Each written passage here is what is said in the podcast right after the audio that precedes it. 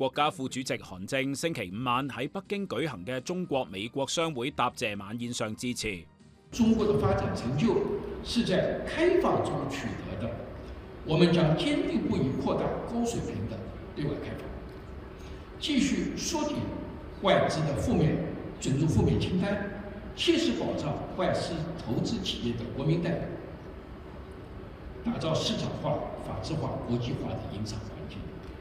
为包括美国企业在内的各国企业在华发展提供更多的机遇。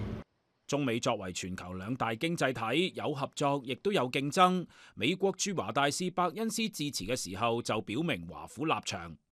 We are not seeking to decouple these two major global economies. I must say frankly, too many here in China are suggesting that we are decoupling.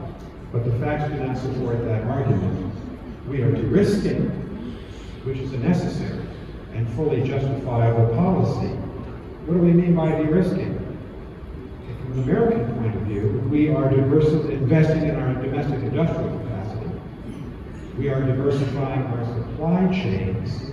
We have instituted export controls on the sale of advanced semiconductors here 政之後又同中國美國商會主席譚森以及伯恩斯等會面。譚森提到，商界希望中美政府能夠就住國家安全提供更清晰嘅定義，指商界最需要嘅係可預測同確定性，認為咁樣先至能夠令到雙方關係發展行穩致遠。